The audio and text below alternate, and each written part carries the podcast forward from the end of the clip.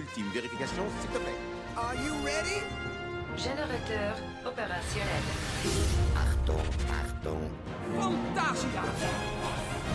Hey, I can see our car! Your bravery saved the planet. Get down! Woo!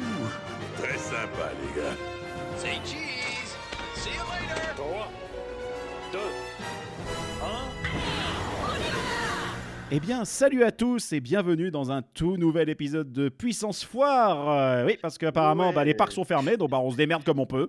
Eh bien, du coup, aujourd'hui, on va continuer notre petite balade dans ces terrains habituellement inoccupés qui, d'un coup, pouf, des attractions apparaissent dessus. Les terrains des fêtes foraines, des plus grandes fêtes foraines de France et, et de Wikipédia, parce qu'en fait, on les prend dans l'ordre.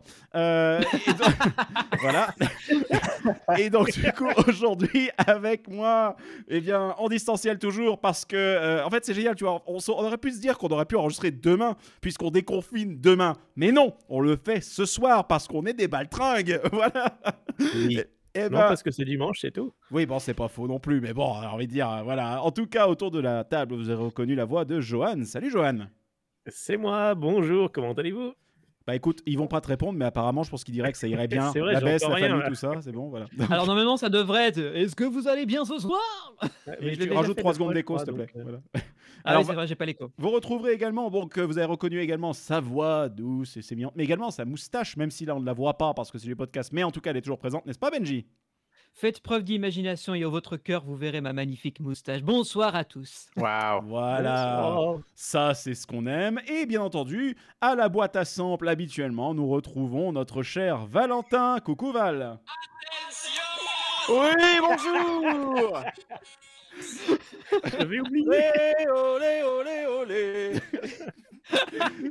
Vous lui mon avez pas enlevé son truc bah non il est chez lui, comment tu veux qu'on Bah fasse oui, Ah, merde. J'ai essayé d'envoyer un virus, mais ça n'a pas marché. Donc bon. Ah, Non, bah en tout cas, voilà, bah, on vous la clique et euh, voilà, bah on est prêt à vous parler aujourd'hui d'un sujet tout à fait captivant. On a parlé bah, de la foire du trône, on a parlé euh, de la fête à Neuneu, et aujourd'hui, Benji, On va parler de la fête des loges, une des Ah, plus grandes euh, fêtes foraines de France. C'est quand t'as les groupies qui vont voir une célébrité à la fin du concert pour faire des trucs pas très catholiques?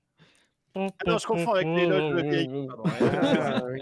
Rien à voir. Alors, Alors je du sais coup, pas, c'est le, question, ouais, pardon, vas-y, Joanne. c'est le troisième et dernier épisode de la fête foraine, c'est ça? Voilà c'est ça parce que... Oh Bah, il y a une fin à tout parce que les amis, ce qu'on vous prépare derrière, comme dirait Michel et Michel, c'est du lourd, du très très lourd. Alors par contre, t'es gentil, mais les ronds jaunes, ça passe pas en podcast, hein, donc. euh, J'ai fini pour ce soir. Eh ben, on se donne rendez-vous très vite pour un nouveau épisode de Faux Accord. Oh merde, mauvais, mauvais épisode. Oh Ah, là le là, rond jaune, je n'avais pas compris. Oui, bah Bah oui, oui, Michel bah, Michel. Oh là là Bah merde, des certes. classiques, les gars, hallucinés, quoi. Enfin bref. Et donc, Bon, ouais, comme, je, comme disais, on va clôturer avec la, la foire, la fête foraine, la fête des loges, qui est euh, pas la plus connue parce que je sais qu'autour de la table, tout le monde la connaissait pas forcément, Mhm. mais elle a une belle histoire, euh, un peu plus riche que la fête à Neuneu et un peu plus intéressante que la foire du trône. Ah, mais la fête à Neuneu. À chaque fois qu'on dit la fête à Neuneu, ça a l'air tellement condescendant. C'est ouais, terrible. bon, euh, Il y aura plus de choses à dire que la fête à Neuneu. Bah ouais, ça paraît, ça paraît tellement évident quand tu le dis. C'est vrai, ouais, c'est ça. c'est pas- J'ai terrible. toujours pas envie d'y aller à la fête à Néné. Et le pire, Johan, je suis sûr que tu trouverais ton bonheur parce que la fête à Neuneu, elle est grande. C'est ça aussi qu'il faut prendre en compte. C'est que les trois fêtes foraines dont on vous a parlé dans cette série, euh, l'air de rien, il y a, il y a près de, de 200 animations. Alors, j'inclus les, les boutiques, les restaurants et les manèges. Donc, euh, il y a 10 manèges et, 200, et 100 restaurants. Oh, je suis méchant. Mais euh, c'est effectivement. C'est pas les plans, foraines, pas les plans pour les nouveaux parcs Disney, ça d'ailleurs, accessoirement? Aussi, Voilà, aussi, ça marche. Alors les mecs, vous me mettez du merch partout, de la bouffe partout, et les rides. Les quoi? Ah, les Euh. trucs. Ah, pff, oh, bah, ça coûte cher. euh. voilà quoi. Donc, donc bon, j'ai envie de dire euh, quelque part, est-ce que c'est peut-être précurseur d'une certaine façon? Ils étaient visionnaires, les mecs. Pas Visionnaires. totalement. Non, mais en vrai, c'est quand même. Non, là, on, on déconne, mais en vrai, une bonne fête foraine.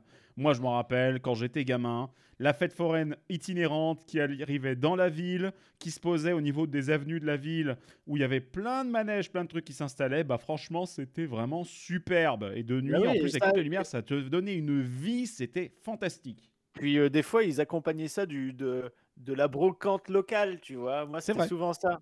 Ah, mais c'est peut-être en même temps de la, la fête de Lille, la foire de Lille, c'est ça? Val, pour toi qui connais le Nord?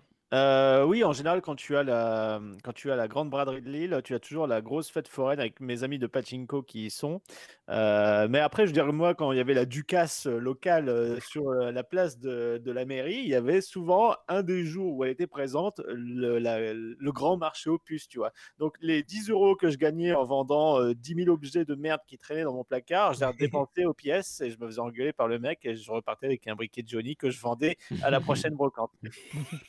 Pour 50 ainsi, il centimes, alors que j'ai bouclait, dépensé euh, 50 balles. et il bouclait ainsi la grande histoire et la grande boucle de la vie. N'est-ce oui, pas merveilleux? Bah oui. Rien ne se perd. Euh, sitôt, sitôt acheté, sitôt recyclé. hein. Donc là, Rien ne se perd, euh, tout s'arnaque. Alors, c'est où la fête des loges du coup? Ce serait pas une phrase de Madoff, ça par hasard? Bah, T'inquiète pas, mon petit Johan, on va en parler justement de la âme. fête des loges. On va pouvoir en discuter. Eh bien, est-ce qu'on lance le pas à l'historique? Eh bah, oui, du- bah allons-y, une petite chronique de Benji, parce que quand même on a des génériques, donc bon, autant les utiliser. C'est parti, chronique de Benji. La chronique de Benji. Point. Trop tôt, Val. J'aurais essayé. C'est pas grave, c'est pas grave. Et on va la laisser parce que franchement, ça passe bien. Donc, du coup, Ah. allez, Benji, vas-y, à toi le micro. Enfin, en fait, j'ai envie de dire tout le monde a le sien parce que confinement, tout ça. Mais vas-y, à toi, gratifie-nous. Qu'est-ce que c'est Qu'est- Qu'est-ce que c'est donc que la fête des loges? Ah, tu as aimé mon imitation de Stéphane Bern Eh bien, ouais, mais là, non. En fait, c'était pas du tout. voilà. C'était complètement, c'était complètement random. Hein, voilà. Mais ça, c'était bien dans le ton parce que euh, le ton un peu euh, bourgeois, aristocrate que tu avais pris euh, s'y Mhm. prête bien parce que c'est une foire qui a beaucoup drainé des grandes personnalités de l'Ouest francilien. Donc, tu étais dans le ton, tu étais bien tombé. Ok. Alors, avant que je rentre précisément dans le détail de ce qu'est la, la fête des loges, je vais la situer géographiquement pour ceux qui n'habiteraient pas en Île-de-France ou qui n'y ont jamais été. Euh, déjà, elle est très grande parce qu'elle fait 8 hectares. Je vous le dis juste pour que vous vous rendiez compte de ce que ça représente. Elle est située sur la commune de Saint-Germain-en-Laye, qui est à 30 km de Paris. Et c'est dans le. dé-. C'est ça, mais en bon français, parce que c'est. Saint-Germain-en-Laye quand même. Et elle est dans le département des Yvelines, donc le département qui est tout à l'ouest de l'île de France. Euh, comme je le disais avant qu'on entre dans l'histoire, c'est l'une des plus anciennes fêtes foraines de France, à l'image bah, de la foire du trône. Euh, mais euh, vous allez voir qu'elle partage quelques similarités avec une petite anecdote historique rigolote, mais sinon pour le reste, elles ont toutes les deux vécu leur vie, chacun de son côté. D'ailleurs, pour la petite info, donc là où la foire du trône va se terminer d'habitude, vous me direz si je me trompe pas, vers fin mai, me semble-t-il, la foire du trône, c'est à peu près dans ces eaux-là qu'elle se termine. Euh, ouais, il me semble que Début juin, c'est fin mai, ouais, je crois. avril-mai. Eh ben, la fête des loges, elle, elle vient juste après parce qu'elle prend le relais de mi-juin jusqu'à fin août. Donc en fait, les deux s'enchaînent entre guillemets. Ce qui Hmm. fait que littéralement, tu peux passer ta saison à faire des fêtes foraines, quoi. Mais ils ont le temps de. S'il y a quelqu'un qui est à la... au trône et qui veut aller ensuite euh, aux loges, il a le temps de s'installer, de se démonter ou pas? Alors Ouais, ça, tu pense qu'il poseras doit y la avoir question. une, mais une à deux semaines de, de Ouais, délai, je pense. Il y a normalement une quinzaine euh, ou même peut-être même trois semaines à peu près de délai, mais ouais, on va dire qu'en gros, une grosse partie des, des forains qui sont à la foire du trône vont directement à, la- à Saint-Germain et ils continuent leur saison. C'est c'est souvent comme ça que ça marche. Après, ça, aura- ça évoluera peut-être après le- la Covid. Mais bon, Ça, bref. Je serais curieux de voir un peu comment est-ce que ce, ce paysage-là va évoluer, mine de rien, après, euh, lorsque... Enfin, a priori, hein, on croise les doigts, je- lorsque tout reviendra à une forme de normalité. Mais euh, effectivement, ce sera assez curieux de voir ça, parce que franchement, le paysage de la fête foraine à la française, euh, avec des mesures, des trucs, des gestes barrières, etc., etc., je me demande vraiment à quoi ça va ressembler. Mais attends, déjà que les euh, barrières dans ouais, les attractions, elles sont déjà pas là, alors des gestes barrières, hein. c'est clair. C'était bon. Oui. Alors, pour ceux qui, qui situent un petit peu, quand je vous ai parlé de, de la localisation de la foire de la fête des loges, c'est à 30 km de Paris. Alors déjà, il y en aura peut-être beaucoup d'entre vous qui me diraient euh, Putain, mec, t'as choisi une fête foraine, euh, déjà, on n'est plus dans Paris. Et je vais même rajouter qu'elle est au milieu d'une forêt, la forêt de Saint-Germain-en-Laye. Donc, l'emplacement, les gars, je sais pas qui a eu l'idée, génie, visionnaire. Il s'est dit La forêt qu'elle a, les gars, vous allez voir, ce sera le point central de la foire des loges. Mais Ça va vrai- faire un carton. En vrai, ben, en vrai, elle marche. Donc, euh, comme quoi, le. Mais j'ai l'impression que c'est pas si facile que ça. L'emplacement, il a pas dû. C'est pas récent comme truc. euh, Il y a un historique derrière tout ça. Alors non, tu penses bien, là je vous ai grossi Et là, tu, et là, tu nous spoil. Eh bien, non. Merci pour cet épisode de Puissance Park. Allez, abonnez-vous, mettez la cloche, euh, allez sur notre Utip, à dans 15 jours. Waouh Ouais, on, était, on, on s'améliore de semaine en semaine. Ah oui, tous ceux qui gueulaient que c'était trop long, Puissance Park, bah voilà. hein. Ah Là, voilà, c'est 10 synthétique. minutes hein. d'épisode. Réglé, fini. Exactement. Mais, mais du coup, ouais, euh, la fête des Neiges, je sais, je sais même pas à quoi elle ressemble pour le coup. C'est une fête foraine qui peut vraiment. Alors, quand je dis qu'elle est au milieu d'une forêt, j'exagère pas du tout parce qu'elle est vraiment au milieu de la forêt de Saint-Germain-en-Laye. Il y a un espace qui est une route, une route départementale avec un- une zone privative et elle suit le long de cette route départementale qui est fermée euh, pendant cette période-là. Mais elle est au milieu de rien. Il n'y a pas d'habitation à au moins 2 km à la ronde. Donc, au- autant vous dire que voilà, les mecs, ils peuvent y aller à fond les ballons niveau potard le soir pour la musique. Ça ne pose pas de problème. Et, leur, et leur mascotte, c'est un, un chaboté, mais renard. C'est un renard botté. Voilà, c'est ça. Bah, on en parlera rapidement justement Et à du la coup, fin. du de- coup, Benji, la, la fête des loges, elle n'a jamais déménagé? Si, elle a déménagé. Elle a Ah, d'accord, donc du coup, on peut la- historique. D'accord, donc du coup, ça peut Je être. la- sens venir la blague. Bah, du coup, ça peut... on peut l'appeler la fête des logés Oh là là. Oh, on J'ai vu venir aussi. Voilà. Bravo. Merci. Vous pouvez Alors, je ne peux pas- Grégory je- tous les vendredis soirs de 18 à 19h au caveau de la tortue qui pète. C'est ça, alors vous, vous- apprécierez que je ne peux pas techniquement me barrer parce que sinon il n'y a pas d'épisode. En fait, ça coupe tout, là, il n'y a plus rien, là ça enregistre plus rien du tout. Quoi. Alors, pour revenir un peu à notre euh, fête foraine, elle est déjà d'une part, il n'y a pas de- d'axe de, transport majeur, c'est-à-dire il n'y a pas d'autoroute. Bah non, la seule, la seule route elle est coupée du coup. C'est-. Elle est au carrefour de deux départementales, dont une qui est donc fermée. Elle est à une demi-heure de Paris et dans l'immédiateté, il n'y a pas de train non plus. Alors, euh, j'ai envie de vous dire, il n'y a, a rien qui va dans cette fête foraine. Mais pourtant, euh, de par ses origines, euh, la ville et surtout son histoire fait qu'elle est très connue. Alors, justement, on va faire machine à remonter le temps. Et là, ouh, on va remonter le temps vachement loin. Alors excuse-moi, mais j'ai plus mon là- jingle à remonter le temps, donc euh, bon, bah, on va faire un, on va faire un, bruit, un bruitage à la bouche. Nous sommes au 7e siècle. Ah oui, quand même Oui, j'ai Ah bien putain, le tu- 7e Eh, t'es gentil, mais le plutonium ça pousse pas sur les arbres, hein J'espère que tu as prévu le plutonium de retour. Le à quoi l'époque, ça se vendait, le plutonium, à l'époque, ça se vendait pas dans la droguerie du coin. hein. Ah non. Ah non. Et, et j'ai- je connais pas de Libyens qui peuvent m'en vendre dans, le, su- dans la supérette du coin non plus. Alors, 7e siècle, les gars, va falloir qu'on s'accroche. Parce que oui, alors, c'est à cette époque que le roi des Francs, Thierry III, alors déjà, je vous fais un petit cours d'histoire, avait choisi cette forêt avec un- un- une chapelle qui a été construite et qui est un peu plus loin, pour y faire construire cette fameuse chapelle que je vais vous parler un petit peu, Mhm. qui est dédiée à Léger, alors L-E-G-E-R, qui était un évêque de la ville d'Autun, A-U-T-U-N, hein, parce qu'il n'est pas Putain, mais est-ce qu'on qu'on peut avoir, est-ce qu'on peut avoir un, nom un épisode dans lequel il n'y a pas de second sens sur les noms, s'il vous plaît? Parce que là, franchement, déjà léger, j'étais à deux doigts de la faire, évidemment. Et là, tu me fais autant. Non, mais sérieux, mec, mais tu, mais tu, mais, mais c'est un plateau, quoi. On est obligé de Ah, les mais- faire les vannes là. La- le plateau, il n'est pas en argent, il est en platine. Tiens, cadeau. Ah la vache. euh. Ah, mais je savais en écrivant mes textes, en faisant mes recherches, j'ai fait waouh, elle est pas mal, elle bien- elle corsée dès le début. Bah, Alors, effectivement, ce- tu me disais effectivement l'air prétentieux bourgeois du début. Tu m'étonnes c'était à Autun. euh. Alors, c'est, euh, la ville d'Autun existe toujours aujourd'hui. Elle est dans l'actuelle Bourgogne. Euh, et en fait, ce- cet évêque, Léger, a été assassiné en, vers Oh, merde. 670. Oui, bah oui, malheureusement, hein, c'est les aléas de l'histoire. Et ce- ce- cet évêque donc, a, été, a été tué en, vers 678 près de Arras. Alors, pour le coup, ça c'est plus vers Valentin, hein, ça lui reparlera un peu plus. Oui.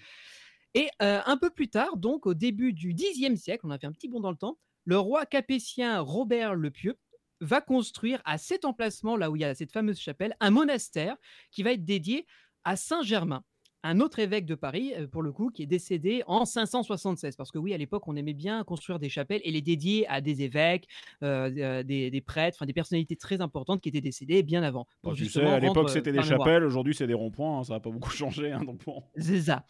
Et euh, il fait également euh, construire une abbatiale, donc c'est une sorte d'abbaye, Ouais. dédiée à Saint-Vincent, donc qui est aussi dans cette forêt. Alors déjà, vous commencez à vous dire, ouais, les mecs, c'est plus une forêt, c'est un, c'est carrément un lieu de villégiature euh, religieux. Ah bah là oui. Euh, à, à deux doigts. De, là t'es à deux doigts de Lourdes. Hein, je veux pas dire. hein, mais bon. C'est ça. Donc, En plus pour un mec euh, qui s'appelait léger. Oh là là. oh putain. cet épisode Je vous est l'ai dit, les gars. Cet épisode il est Ah. trop facile. Il est trop la- facile, merde. Ouais, enfin, euh, la- c'est à peu près comme tes blagues, quoi. Quand la mère de Greg, elle était enceinte, elle écoutait deux minutes du pub, je pense. Ouais, ça devait être, ça devait être- il y a- dû y avoir un accident. euh, ça devait passer sur Rire et Chanson, je pense. Il y a dû y avoir ça. La dernière Ah, chose ouais. que j'ai entendue dans l'ordre de ma mère, en fait, ça devait être ça. Bon, euh, sinon, j'aimerais bien apprendre euh, comment la fête des loges euh, est devenue ce qu'elle est aujourd'hui.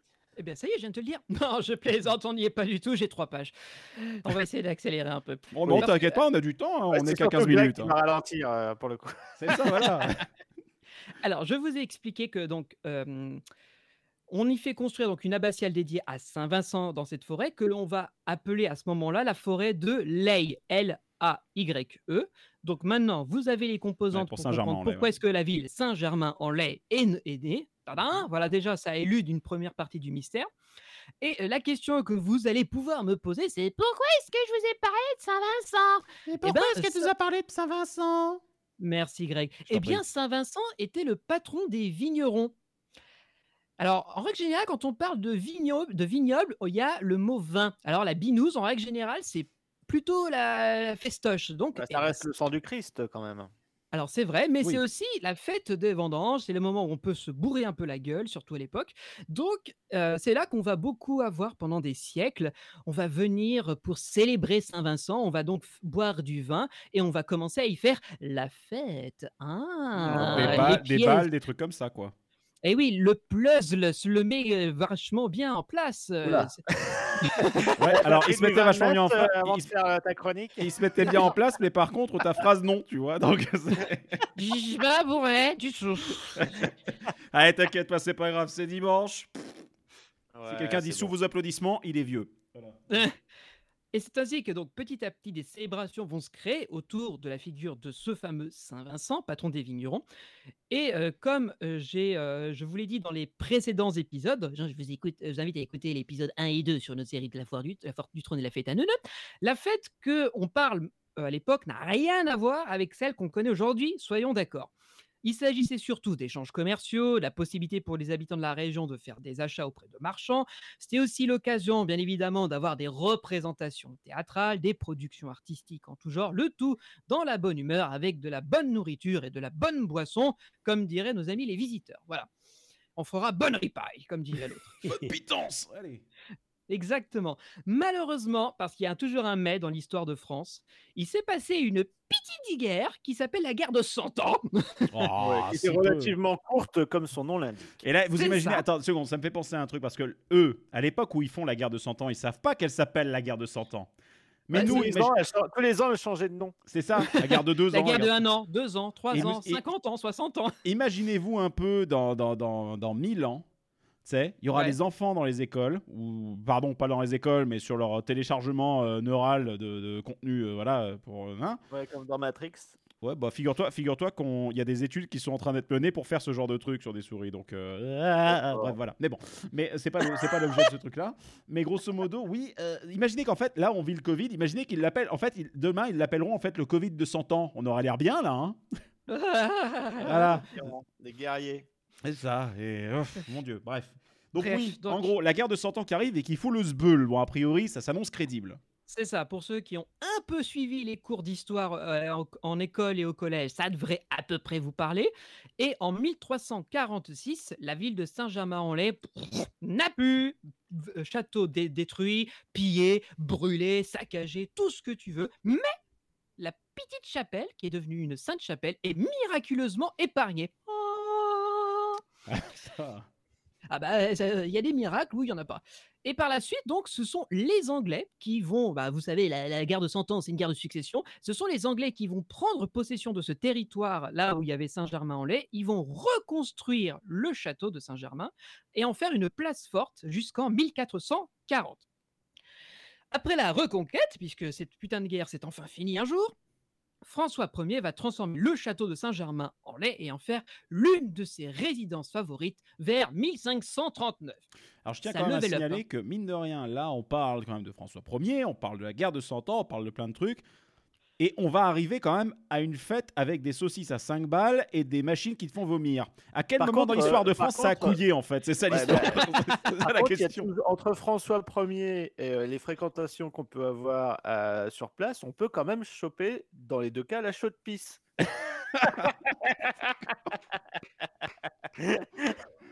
Oh mon dieu.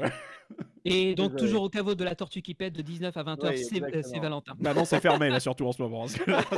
là, c'est- Covid. Ah, Mais bon, Après, à partir de mi-mai, peut-être qu'on peut y croire. peut-être, ouais, peut-être, peut-être. Alors, vous avez vu comment est-ce qu'on est passé d'un petit endroit perdu au milieu d'une forêt jusqu'à ce que ce soit carrément François Ier qui dise maintenant on rigole plus, ça devient sérieux. Eh Mhm. bien, ça reste un endroit qui est, rural parce qu'il y a un petit village aux alentours et tout. Mais grâce à la reconstruction de ce fameux château, grâce à François Ier, bah, ça va amener une grande quantité d'artisans qui vont s'installer et ils vont complètement repeupler les alentours de Saint-Germain-en-Laye. Donc, c'est à peu près le village qu'on connaît aujourd'hui, puisque et ça date à cette époque. Et c'est grâce au retour de ces euh, nombreux habitants que la fête va être à nouveau célébrée. Waouh Happy ending, tout le monde il est heureux, tout le monde y va bien. Générique, pas du tout J'en suis qu'à la fin de ma première page. Un fichtre. Diantre. euh. Et il le sait en plus, lui. Ben oui, le bougre. Petite anecdote historique, les amis autour de la table virtuelle. Euh, je vous avais parlé dans le premier épisode de la Foire du Trône de notre ami Louis XIV avec sa, son épouse Marie-Thérèse d'Espagne qui donne, qui donne son nom à sa place, à la place du trône, blablabla. blablabla. Eh ben, euh, vous savez qu'il y, a un- il y a un truc rigolo avec Saint-Germain-en-Laye? Ou lequel est-ce? Alors, lequel, du Et- coup? Eh bien, Louis XIV est né un Saint-Germain-en-Laye. Ah, Ah, mon Dieu! Est-ce- Serait-ce une coïncidence rigolote, mais peut-être pas une? Mais moi, je sais pas. Peut-être, on ne saura jamais. Mais dans tous les cas, voilà, c'était le truc rigolo que quand j'ai fait mes petites recherches, j'ai fait Ah bah tiens Bon, sachant que moi j'étais une quiche en histoire euh, de l'époque de Louis XIV, j'ai redécouvert tout ça, donc voilà. Et d'ailleurs, c'est sous le règne de Louis XIV que le château de Saint-Germain-en-Laye va être encore une fois agrandi et rénové. La belle époque, on va dire. On va faire un petit saut dans le temps, je vous emmène en 1652. Le pape, euh, qui s'appelait à l'époque Innocent X, ça ne s'invente pas, Innocent? Innocent X, oui, oui, c'est comme ça. oui, c'est, c'est... Et puis après, il s'est reconverti dans les smoothies. Alors, on s'est mis le monde forain à dos, maintenant ça va être la chrétienté, c'est parfait. Ouais, puis l'agroalimentaire, tant qu'on y est, on n'est plus à ça près. Quoi, donc bon. Le- ce pape Innocent X va créer une confrérie euh, qui va s'installer dans l'une de la fameuse chapelle qui euh, s'appelle la chapelle des Loges et qui va euh, être consacrée à Saint Fiacre. Attends, mais fait quelle taille cette chapelle? Parce que, nom de Dieu, moi, une chapelle, pour moi, c'est un truc tout petit. Là, t'as une confrérie qui s'installe dedans, mais. Ah ben ça va devenir, euh, je rappelle qu'il y avait une abbatiale, il y avait plein de choses qui étaient installées vrai, autour, donc il fallait suivre. Un mais- moine- Alors, qui est Saint Fiacre Eh bien, c'est un moine d'origine irlandaise qui a vécu au 7e siècle, on revient en arrière, et euh, qui avait fondé un monastère près de la ville de Meaux, ce qui est pour le coup pas très loin de chez nous, puisqu'on connaît Ah un bah peu. oui. Euh, et pour la petite anecdote, ce Saint euh, Fiacre est considéré comme le saint patron des maraîchers, des jardiniers et des guérisseurs, ce qui n'a pas vraiment un gros rapport avec euh, le schmilblick d'aujourd'hui.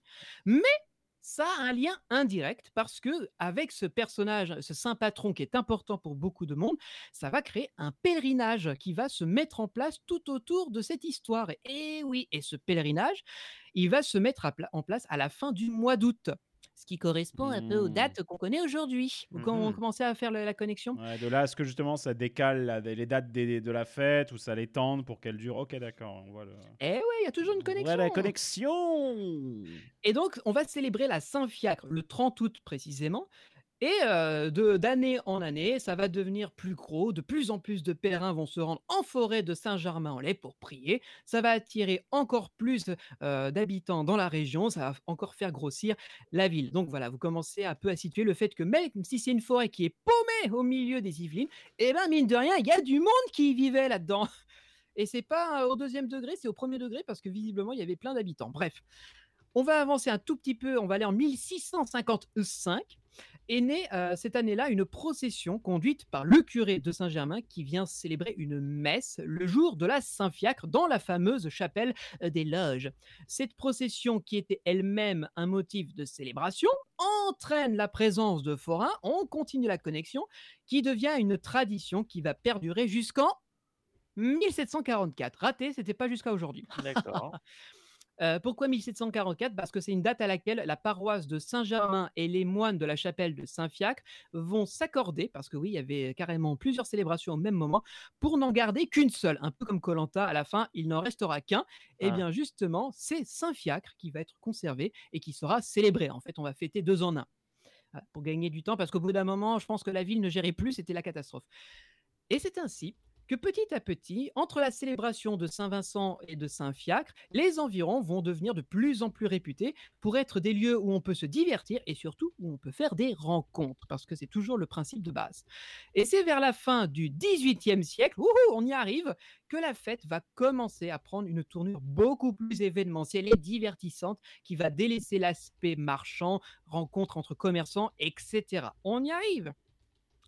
Et dans ce même, euh, durant le 19e siècle, grâce à l'essor du chemin de fer sous l'impulsion du Second Empire, donc Napoléon III, la fête, l'accès à la fête des loges va être énormément simplifié. Déjà, les Parisiens peuvent s'y rendre sur place très facilement parce que, comme je l'ai dit, il y a les premiers euh, chemins de fer qui y sont installés, les Mhm. routes sont aménagées et enfin, on peut se déplacer sans risquer de se faire attraper par des bandits de grand chemin. Ouf, tout le monde est sauvé. Et c'est avant tout, donc euh, on a bien compris qu'à cette époque, c'est une fête assez réputée. C'est pour ça que je trouvais que Greg, l'intonation qu'il avait au départ dans- avant l'introduction, était parfaitement cohérente. Mhm. C'est un lieu, et c'est la plupart des fêtes de l'époque, où l'on vient se montrer avant de faire la fête. Et je rappelle, les Oh. enfants n'étaient pas les bienvenus dans les foires. Les femmes venaient avec bien. hein. les femmes venaient avec leurs plus belles robes, les hommes avec leurs plus beaux ensembles. On avait accès à des balles privées sur carton d'invitation. De grandes personnalités s'y rendent, comme par exemple en 1855, la reine Victoria, rien que ça, Oh. Ouais, quand même. pour vous donner un peu. Ah, Ah ouais, donc- L'Angleterre euh, se pointe, alors que pourtant, euh, c'est un terrain, c'était un, comment dire, un ancien terrain où la guerre a sévi pendant la guerre de 100 ans contre les Anglais. Donc c'est beau. eh oui, comme Mais elle quoi. a fait le top spin ou pas? À la reine Victoria dans un booster, euh, ça doit être un truc. hein. C'est à cette période d'ailleurs que l'on commence à parler tout cela de fête des loges. Alors, je ne sais pas si je vous l'ai dit, mais loge, d'où vient ce nom? C'est le nom de la fameuse petite chapelle, la Sainte Chapelle qui avait été épargnée euh, pendant la guerre de 100 ans. Connexion, tout ça, tout ça. Et donc, euh, jusqu'en 1893 environ, la fête ne dure que trois jours. C'est très court. Et c'est à ce C'est pas très moment-là. rentable. c'est pas très rentable et justement la ville ainsi que les, différents ani- euh, les différentes animations s'accordent pour dire on va agrandir, on porte à 10 jours, ce qui est déjà beaucoup mieux. Voilà, parce que Euh, c'est vrai qu'aujourd'hui, euh, c'est à peu près le temps d'installation euh, des plus gros manèges. Et trois jours, tu vois, c'est c'est le temps d'une convention. Donc il y a des trucs qui se font sur euh, un week-end de trois jours. C'est ça, mais quand l'importance d'une fête, surtout avec tout ce qu'il y avait comme religiosité, comme prestige, comme rencontre euh, entre grandes personnalités, bah, trois jours c'est un peu court. Donc ça porte à 10 jours et on le sait aujourd'hui maintenant, elle fait carrément presque un mois et demi. Donc autant vous dire qu'ils ont encore eu le temps de l'augmenter, mais ça j'en parlerai pas parce que vous l'avez vu aujourd'hui. La fête des loges est aussi un des premiers endroits où on découvre une machine que Greg et moi nous apprécions beaucoup, Mhm. le kinétoscope. Ah bah tiens, coucou. Bonjour. Bonjour. Eh oui. Alors c'est pas les frères Lumière par contre. hein. Eh non. C'est avant. C'est à- C'est-à-dire que, c'est- encore une fois, juste sur ce truc-là, on crédite les, euh, les frères Lumière pour avoir inventé le, le cinéma, mais euh, le, le cinématographe, exactement, donc l'appareil donc, qui permettait la représentation, mais le principe d'image an- animée euh, diffusée euh, sur un écran existait déjà avant, en fait. Exactement. Alors, la fête des loges a été une des premières qui pouvait présenter les fameuses merveilles des images animées, le kinétoscope. Et comme tu m'as permis la transition, quelques années plus tard, eh bien, il y avait des cinématographes qui étaient proposés également dans cette fête des loges. Comme ça, normal. il y avait encore plus de, répa- euh, plus de réputation. Et oui, c'est normal parce qu'en fait, on commence à avoir cette logique d'attraction qui émerge petit à petit. Il fallait attirer des gens littéralement dans ce genre de truc. Donc, montrer des nouveautés technologiques, etc., des, des prouesses, euh, etc. Bah, ça, c'est des choses qui effectivement faisaient figure de- d'attraction et qui pouvaient être Ah, voilà, communiquées. pour, euh, pour attirer le chaland. Et Exactement. tout à fait. Tout à fait. Rien de mieux que de pouvoir afficher dans les villes de Saint-Germain-en-Laye aux alentours. Venez découvrir la, la- la nouvelle merveille du monde, les images animées sur grand, euh, grand, écran. Je ne sais pas s'ils avaient des écrans à l'époque, mais voilà. Ouais, bah, il faisait La ça fête. il- je- sur le cinématographe, si je me trompe pas, il faisait de la projection sur un, un drap ou un truc comme ça. C'est Il n'y a pas euh, l'ami parchéologie qui en a parlé, je crois, dans- à l'occasion d'une des vidéos. euh, Oui, je, je vais certainement dire une connerie, mais peut-être quand il parlait du Luna, Luna Park de la Porte Maillot ou un truc comme ça, je crois. Il devait y en avoir à l'époque. ouais. Si, si, si, il en parlait, ouais. Exactement, ouais. Donc, euh, le- la fête est considérablement agrandie et elle devient très populaire. Malheureusement, il s'est passé un petit truc entre 1914 et 1918 Oh, qui a fait que la foire, la foire a pas trop pu continuer. C'est la fameuse Première Guerre mondiale, malheureusement. Donc, elle sera interrompue pendant toute la durée du conflit et elle ne reviendra que lors du 24 août 1919. Voilà, c'est pour que vous Voilà, quelques années avant que ce soit re la merde. Voilà. Bah, D'ailleurs, elle ne s'arrêtera pas pendant la Seconde Guerre mondiale à l'image de la foire du trône. À savoir, bon? En fait, Bah, c'est a- marrant, hein, c'est un peu comme avec les confinements. Le premier, on a tout arrêté. Depuis, on n'arrête plus rien, en fait. C'est- ça. Peut-être que les Français de- du XXe siècle s'étaient habitués aux guerres à force, faut croire. Nous, c'est la pandémie, eux, c'était les guerres, faut croire. Bah, Alors, hein. Bah, c'est malheureux, mais c'est peut-être ça. Ah, Donc, comme je hein. disais, à l'image d'une foire du trône, par exemple, on va y retrouver un truc que je vous avais parlé dans le premier épisode, c'est ce qu'on appelle encore aujourd'hui, et ça existe maintenant, c'est l'allée des cuisines, avec plein de restaurants qui s'alignent en file indienne. De la bouffe. La bonne grosse boostify avec des plats plus ou moins traditionnels. Donc, pour la petite histoire, on va retrouver le, cochon grillé, puisque, comme je vous disais, la plupart des forains qui, qui étaient à la foire du trône vont ensuite à la, à la fête des loges. Donc, ça importe les, les, mets, de- les mets locaux. Euh, c'est autre chose. Et ensuite, il y a du steak haché, il y a du kebab, il y a du burger, des pièces de poulet. Bref, Benji, Benji, Benji. Benji, j'ai envie de dire. La foire du trône, tu avais le cochon, on est d'accord. hein. Mais là, c'est quand même marrant parce que vu l'origine de la, de la fête des loges, c'est quand même ma- marrant que dans cette allée des cuisines, on ne puisse pas manger très léger. Oh Oh la Oh là vache là là là. Oh, c'est incroyable La vanne à, à 25 minutes d'écart. Je- J'en peux plus, je suis plus étanche, les mecs. Coupez-moi, Ah, c'est- débranchez-moi. Le payoff, c'est euh, le, le, Le setup setup payoff. payoff, là, ouais. C'était plus un fusil de Chekhov, c'était un bazooka, là. hein. Grave. Alors, ce qui est euh, paradoxal, parce que tous ces aliments euh, qu'on vient de parler, bah, c'est pas le symbole de la fête des loges. Et toi, Johan, tu nous l'as dit juste avant que je commence mon introduction, bah, ce symbole, c'est un renard en mousquetaire de Richelieu. Mhm. Ce qui fait plus de sens maintenant que je vous ai donné son histoire, Oui. parce qu'il fait référence au château de Saint-Germain-en-Laye où est né Louis XIV, donc on comprend. Et le renard, c'est avant tout le symbole de la forêt, puisque c'est un animal sauvage. Et puisque nous sommes au cœur d'une forêt, euh, la boucle est bouclée. Nous avons donc tout est logique. Et vous savez quoi, les amis? J'ai fini mon historique Ah. Mais alors pourquoi le renard il a une épée euh, et un chapeau? Parce que c'est un mousquetaire. Un Un mousquetaire. mousquetaire, de Mousquetaire. Richelieu, Richelieu, euh, royauté, Louis XIII, royauté, Louis XIV. voilà. Et Donc sachant voilà, que. Richelieu a assuré euh, la régence avant que Louis XIV prenne le pouvoir, logique, connexion, people, tout ça, tout ça, histoire, allez regarder, voilà. Faites, euh, apprenez, apprenez, apprenez à vos cours, retenez vos leçons, c'est bien l'histoire, c'est important. Ça évite de refaire les mêmes conneries euh, 100 ans Lisez plus tard. Monsieur Potter. Ah, voilà, je, je trouvais qu'il y avait pas mal de choses à dire sur cette, cette foire. coup, euh, très qui, surpris, voilà. euh, qui parmi nous y- est allé justement à la fête des loges? Eh ben, moi, j'y suis allé euh, trois fois. Ouais. J'y suis allé avec, avec Johan. Ah, je me disais bien qu'il y avait une fête dans la forêt où j'ai été.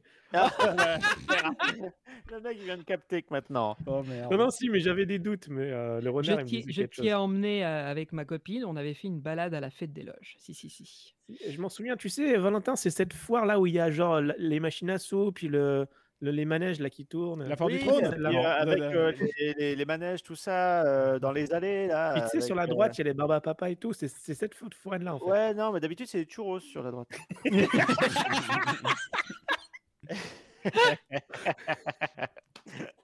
Bon, en tout Eh cas, ben. si vous connaissez la fête des loges, n'hésitez pas à, euh, bah, nous dire en commentaire si vous avez peut-être appris des trucs là-dessus.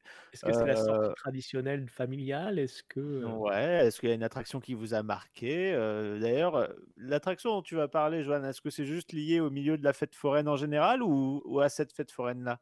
Non, elle n'est pas à la fête des loges. D'accord. Oh, Bah, bon, tristesse. c'est pas grave, mais après, bon, on reste dans cet univers-là de toute manière. Mhm. Et oui, effectivement, parce que donc la première fois, Valentin, tu nous avais parlé du pachanko, qui est euh, donc le, le, Ouais, les le pouces-pièces, pouce, quoi. les Voilà. pouces-pièces. Euh, la fois d'après, donc la fête à Neuneu, je vous ai parlé du top spin que j'ai- j'aime beaucoup. Mais cette fois-ci, Johan, c'est toi qui vas nous parler d'un manège que, dont tu as déjà parlé sur ta chaîne YouTube, Johan Soupli. Abonnez-vous, mettez la cloche. Et tu vas voir nous parler d'un truc super cool qui est le Magic Dance. Dance. Johan Soupli.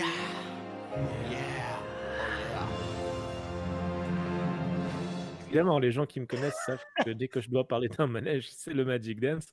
Puisque c'est bah voilà, tout simplement mon, mon manège forain préféré et, et- le seul manège forain qui me fait quelque chose émotionnellement. Ah euh, enfin, je veux dire, qui est, auquel je suis attaché, tu vois, euh, dans lequel j'ai une histoire, avec lequel j'ai grandi, où je suis autant attaché que peut l'être une, une belle attraction à Disney. Et, euh, Oui, quand même. Et ouais, et en fait, c'est une, euh, donc un manège que j'ai connu à la, à la foire de ma ville qui s'appelle euh, la fête de la Cité des Cheminots. Ah, Ah, puisque voilà, ça se passe à la Cité des Cheminots, qui est une grande cité qui a été construite, euh, à je ne sais pas à quelle époque, genre un petit peu avant la guerre, pour le- spécialement les cheminots, parce qu'il y a les chemins de fer derrière. mhm. Et, euh, et, donc dans la ville de euh, ville de Lens dans laquelle euh, les parents de Louis XIV ont procréé Louis XIV lui-même. Tout est lié. Ah, mais c'est Et- beau ça quand Et c'est pas une blague, hein, on me l'a dit au cours d'une visite. Oh, c'est trop bien. Donc Louis XIV a toujours un lien avec les fêtes foraines. D'accord. donc, en gros, c'est juste le fil rouge de tout, quoi. C'est. Euh, Tout rouge, est euh, lié. On avait tout préparé. Clin d'œil, ah, clin le, d'œil. le clin fil d'œil. est plutôt blanc quand il se retire de madame. Normalement, Oh oui. là C'est pas possible. Et donc, Oui, Johan, on t'écoute. Oh merde.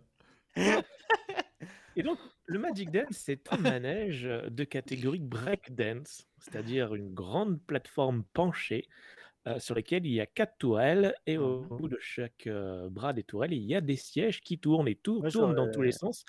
Et euh, tout est incliné de sorte à ce qu'il y euh, ait tout le temps une rotation en permanence. Ouais, J'aurais dit moi que c'était une attraction de type vomi.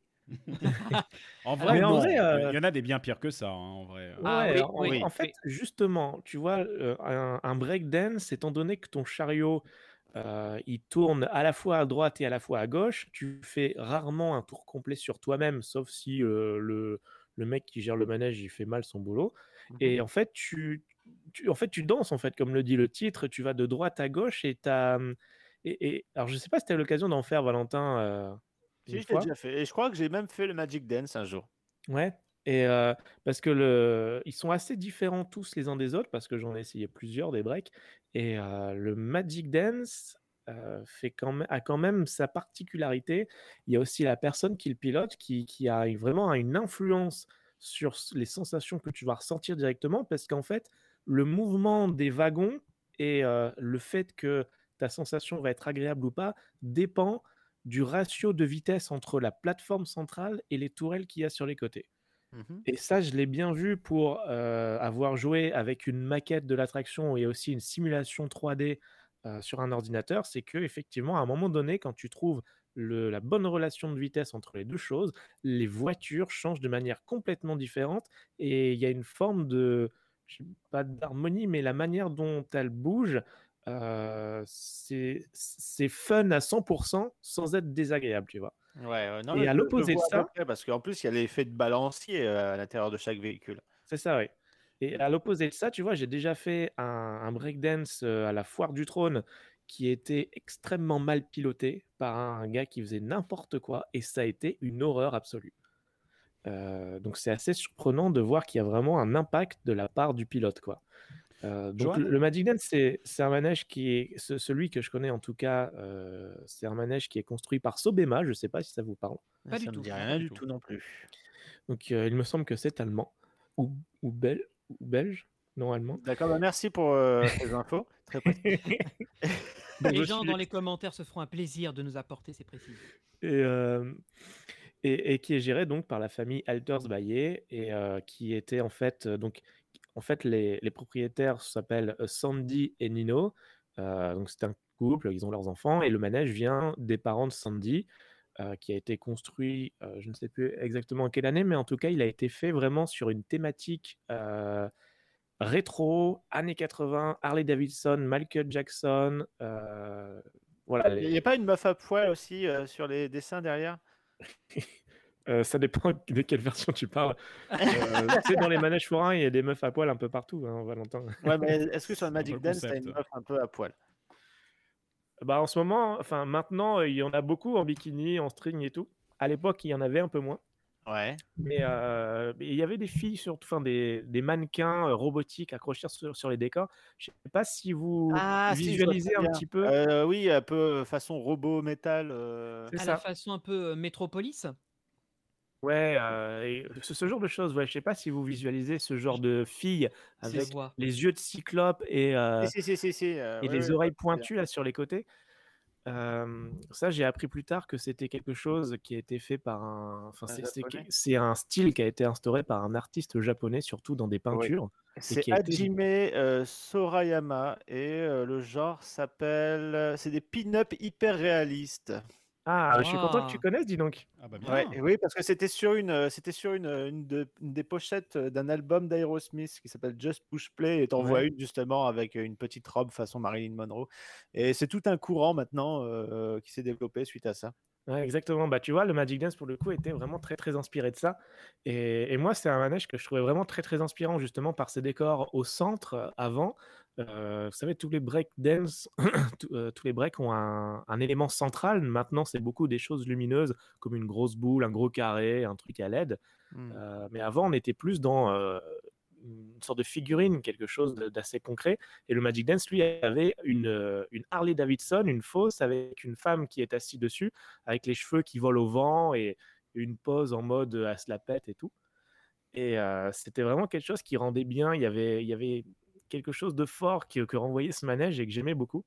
Mhm. euh, qui maintenant a parti, pa- est parti parce que ça, ils ont dû changer de style pour s'adapter à des courants modernes, mais en tout cas, euh, c'était assez rigolo. Et, et ce qui est marrant, c'est que je me suis aperçu seulement avec le temps que sur les décors du manège, on retrouvait Terminator, Michael Jackson, la DeLorean de Retour vers le futur, le logo d'Universal Studio Florida.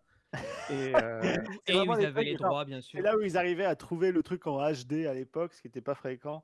même- ah non, parce qu'à à, à l'époque, c'était fait par un peintre entièrement. C'était graphé, Ah non? C'était du, graphe, fort. c'était du, du graphe, de l'aérographe, non, en général, sur les, les manèges qui étaient utilisés pour faire ce genre de truc, ou bien de la peinture de, de carrosserie de, de bagnole, non? C'est ça, ouais, je sais pas quels outils ils utilisent, mais c'est ouais, le genre de mec qui repeint les camions, quoi. Ouais, ouais, tout à fait. Dis, Johan, Oh, justement, parce que tu parles du Magic Death depuis tout à l'heure, mais j'aurais une petite question. Alors, je vais reboucler un petit peu en arrière sur ce que tu disais, parce que tu parlais du gars qui pilote. Mais en fait, quand tu es devant la console, tu te rappelles un peu comment tu pilotes? C'est-à-dire que tu as des commandes pour la rotation générale de la machine euh, par, le, par le plateau central et des commandes pour les tourelles. euh, Enfin, je suppose pour piloter toutes les tourelles indépendamment, enfin pour dire bah voilà plus de vitesse, moins de vitesse, etc. Ou alors il y a quoi? Il y a des comment ça se passe en réalité?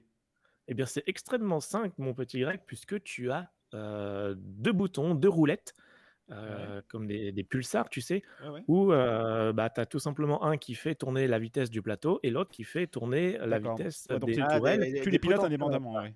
Donc, euh, toujours dans le même sens, hein, un break tou- tourne toujours dans le même sens, euh, dans le, sen- le plateau tourne dans le sens des aiguilles d'une montre et les tourelles tournent dans le sens inverse pour euh, contrebalancer la force et faire des figures de ouf. Mhm. Et puis, euh, la plupart des breaks aussi ont la possibilité d'avoir leur, euh, leur tourelle qui se lève de, Oh, ça, euh, j'adore. Visuellement, c'est tellement près- classe. d'à peu près euh, 50 cm, je dirais, euh, en fonction des breaks. Et ça, du coup, si tu veux, euh, comment dire, ça, ça vient un petit peu chointer le- l'effet de gravité parce que, euh, donc, faut savoir que le manège, il est entièrement penché. Oui, il est incliné. Donc avec la force centrifuge, tu oui oui. Et ça, et il me semble qu'il est un, un- incliné de. Bon, je vais pas, je vais encore faire. Bah, Je vais de- dire, ouais, de- peut-être de, de 8 degrés ou, euh, de visu, moi, je dirais peut-être bien un 17, 20, ça doit être ça. Moi, je dirais, dirais 15, 15-20 degrés à mon avis. Vu la- vu pareil, l'inclinaison du pareil. plateau, moi, je dirais un C'est ça. 15-20 degrés. ouais. Ce qui est assez rigolo, si vous avez l'occasion de voir, voir ma vidéo dessus, c'est que c'est euh, c'est en fait comme le manège est basé sur la remorque, donc la, la plateforme centrale en fait est vraiment euh, fixée sur une remorque. Mhm. Bah, c'est la remorque elle-même qu'on soulève euh, de, de, plusieurs, de plusieurs mètres de haut euh, sur l'arrière pour qu'elle Ouais. soit penchée. Et en, en fait, euh, l'axe des tourelles sur lequel sont fixées les voitures a exactement le même angle mais à l'inverse. Et c'est ce qui fait que euh, quand la plateforme tourne, si tu es à l'extrémité dans le fond, tu as, les, deux, euh, les deux angles qui se cumulent, donc tu es entièrement penché. Et par contre, une fois que tu es à l'autre côté de la plateforme, eh bien, les deux angles s'annulent et tu es parfaitement droit. Et donc, c'est par cet effet de rotation que tu as le, mouvement qui change en permanence et ça va dans tous les sens. Mais par contre, quand les tourelles se lèvent, là, tout est vraiment, tu étais penché à fond et t'as ton, ça change, enfin, le, l'orientation change que très peu. Et donc, Mhm. du coup, quelque part, ça hum, ralentit un petit peu le mouvement des, des voitures. Mhm. Ce qui fait que quand tu rabaisses les tourelles, et c'est pour ça que les tourelles, souvent, elles sont, on les lève au, mi- au, début du tour, et c'est vers la fin, quand tu veux envoyer toute la puissance, que tu les baisses, que là, tu as, vraiment le, cet effet dont je te parle, où les, comment, les, hum, les inclinaisons s'inversent, quoi, de, dans le fond et dans le devant. D'accord. Donc voilà, tu as tout un. C'est un peu mal à suivre, mais oui. Ouais, bah, c'est je pas très jamais bien ce que évident d'expliquer un manège. Ouais, hein, euh, Ah, bah, c'est clair. parce que C'est pas très visuel. évident parce qu'en euh, bah, ça tourne. c'est vrai que c'est un peu. bah, c'est- c'est comme à la fin d'Inception. Euh, mais euh, grosso modo, oui, le- c'est vrai que c'est toujours assez compliqué d'expliquer ça. C'est pareil, il y a un autre truc qui est ultra compliqué à expliquer. Euh, si je vous dis Paint the Night, le char final, vous voyez de quoi je veux parler? La figure, la figure euh, automatique, là où tu as tous les trucs qui tournent à l'infini sur le char où tu as Mickey qui, qui salue la foule, et où tu as tout qui tourne. Va expliquer un truc comme ça, tiens. Tu vois, là, je, je suis Ah, bien le- baisé. le- Tu- on dirait une sorte de kaléidoscope, c'est ça, un truc Ah, comme ça c'est- ou alors? Ouais, en fait, bah, tout, est, tout, est, euh, tout est mécanisé, bien entendu, pour pouvoir pour que les trucs ne se touchent, touchent jamais. Mais en fait, ça te fait un énorme ruban en fait, qui, qui s'enroule et on- vous faites chier à aller sur YouTube. Mais. euh, je vous en pose des questions, moi. mais bon, mais. Ah, c'est toi qui as ouvert la porte, hein Oui, mais en vrai, voilà, ça c'est typiquement le genre de truc qui est compliqué à expliquer parce qu'effectivement, sur des manèges, en plus, sur un, un, un truc comme ça où tu as justement ces systèmes de rotation et tout, c'est ultra complexe d'arriver à expliquer le truc. Mais effectivement, moi ça me fait marrer, il me semble que j'ai dû monter une fois dans un, dans un breakdance. Je sais pas si c'était le, le Magic Dance ou pas, mais. euh, D'a- D'ailleurs, ouais. Johan, le, le- le Magic Dance en lui-même, il est donc pas à la foire du trône, pas à la fête à Neuneu, pas aux fêtes des loges. Il tourne où Essentiellement? c'est une très très bonne question, Benjamin, puisque la réponse est très claire. Il tourne uniquement dans les foires totalement dans le nord. Oui, bah, j'ai dû le faire à la foire de Lille alors. C'est vraiment leur, euh, euh, c'est c'est- c'est leur truc. Je sais pas si c'est voilà une. Il, fait pas que la la- Belgique il- il ne fait que la France hasard Quoi? Il ne fait que la France? Ou bien sûr, il n'y a que le nord de la France. Et il fait pas la Belgique, genre limitrophe, euh, genre euh, tournée ou des trucs comme ça. Euh, je, ça, je sais pas du tout. Je sais juste que voilà, ils ont vraiment euh, un attachement au nord et que voilà, ils font Arras par exemple. Bon bah j'ai dû peut-être dû le faire euh, là-bas, ouais, sans doute. Et, euh, et voilà, après, il y a Sandy qui pilote le manège, a vraiment une, une voix assez rock qui va très très bien avec l'ambiance. Euh, Moi, c'est du coup, c'est un manège qui m'a beaucoup inspiré quand j'étais petit et que euh, qui- c'était c'est mon manège forain préféré évidemment, et donc je voulais absolument travailler dessus. Mais comment t'as donc, fait euh, pour aller justement bosser dessus, Johan? Comment oui, ça- ouais, ça m'intéresse. Comment ça s'est Bah, en passé fait, en fait? Euh, lorsque je suppose que t'as pas euh, envoyé un CV, quoi. Je veux dire, c'est pas le. voilà, c'est. Avec une lettre de motivation et un entretien préalable à l'embauche. Ouais, on, on est d'accord. Comment ça s'est passé? C'est- très simple. Moi, j'aimais bien euh, m'asseoir devant le manège pour regarder comment il se monte. Et, et au bout du 42e jour, euh, les forains. Non, je rigole, 40 mais, euh, 42, dis- hein. disons que- Les forains, les- eux-mêmes, ils ont appelé la police. Alors en fait, déjà, il y a, euh, quand on dit forain, il faut préciser un tout petit peu, tu as Sandy et Nino qui sont les propriétaires avec leurs enfants, puisque voilà, c'est leur famille. Et puis tu as les ouvriers, ce sont des gens euh, qu'ils embauchent et qu'ils payent euh, parfaitement légalement, et ce qui viennent donc monter le manège. Bah, pour, le, pour les patrons quoi. Et euh, le, le- directeur vient pour surveiller, pour aider un petit peu, mais c'est vraiment les ouvriers qui travaillent, tu vois. Et donc moi, euh, quand je m'asseyais pour regarder comment se monte ce manège, j'ai tenté de le refaire en maquette. Bah forcément, les forains, ils avaient l'habitude de me voir depuis plusieurs années. Ils savaient qu'à chaque fois qu'ils venaient à Lan, il y avait l'autre crétin qui venait avec son vélo pour prendre des photos et, et prendre des mesures. T'imagines, t'es forain, t'es en train de monter ton manège, et là tu te retournes, il y a un gamin de 14 ans qui est en train de mesurer un bout de métal de ton manège. non, mais tu devais tellement pas être discret. Et, euh, et si tu veux, moi, je, je- je- Le mec, Je ils se disent voulais putain, ils sont devenus roublards à la Socotec. hein. Je voulais travailler pour eux, mais je savais pas comment faire. Mais euh, c'est justement en, en ramenant des éléments de ma maquette pour le comparer au vrai et, et, euh, et- et en ayant des bouts de maquette sur moi qu'ils ont fini par me voir, euh, me demander Oh, mais qu'est-ce que c'est que ce truc? Et ça les a tout de suite fascinés. Et surtout Sandy, la maman qui a, qui a tout de suite adoré le fait que j'ai une maquette. Les enfants aussi étaient fans. Et bah, je, voilà, je leur ai- je- du coup, je leur ai montré. Euh, à quel point le manège était important pour moi, tout ce qu'il y avait autour, et puis je leur ai dit est-ce que du coup c'est possible de ramasser les tickets? Donc euh, ça a été l'un de mes plus premiers rêves réalisés en fait dans ma vie. Euh, moi j'avais plein, j'avais plein de rêves, j'en ai réalisé plein à l'heure actuelle, mais ça, ça a vraiment été l'un des tout premiers, je crois, où vraiment je me suis dit waouh, donc c'est possible dans la vie, on peut, euh, Et, du coup, tu as, atteindre ses objectifs. t'as eu un contrat de travail, tout ça? Bien sûr, évidemment, D'accord, ok. Mais bien évidemment, voyons, euh, avec les impôts et tout, oui, oui. Ouais, D'accord, très très bien. Et euh, Bah, à du coup, 15 j'ai ans, commencé- t'imagines bien. J'ai commencé par ramasser les tickets et ça, c'était Ah, vraiment voilà. top. C'est ce qu'il y a de mieux à faire. C'était à quel Quoi? âge? T'avais quel âge quand t'as bossé dessus? J'en sais rien, j'avais euh, j'avais 15 ans. D'accord. Ah, techniquement, il a le droit, hein, il y a des contrats Il a qui le droit. existent. Ouais, ouais, bien sûr, bien sûr. Et, encore, Et et puis- quand il mais n'y a pas de ensuite- contrat, il y a encore moins de problèmes, tu vois. c'est- C'est clair. Ensuite, quand tu as bien fait euh, connaissance avec le manège et que tu as fait tes preuves, il y a le, le seuil qui est au-dessus, c'est de faire un montage-démontage, tu vois. Mhm. Oula. Ça aussi, ça, ça faisait partie du truc que je voulais absolument faire. Et puis, bah, des fois, tu vois, ils prenaient euh, un jeune euh, qui partait avec eux toute l'année pour monter, démonter une manège partout. Et c'était un petit peu un, un rêve aussi pour moi de me dire, voilà, de voyager, de monter une manège partout et tout. Mhm. Donc, j'ai fait un montage et démontage euh, avec eux pour voir. Et puis, j'ai plus jamais eu envie de le refaire.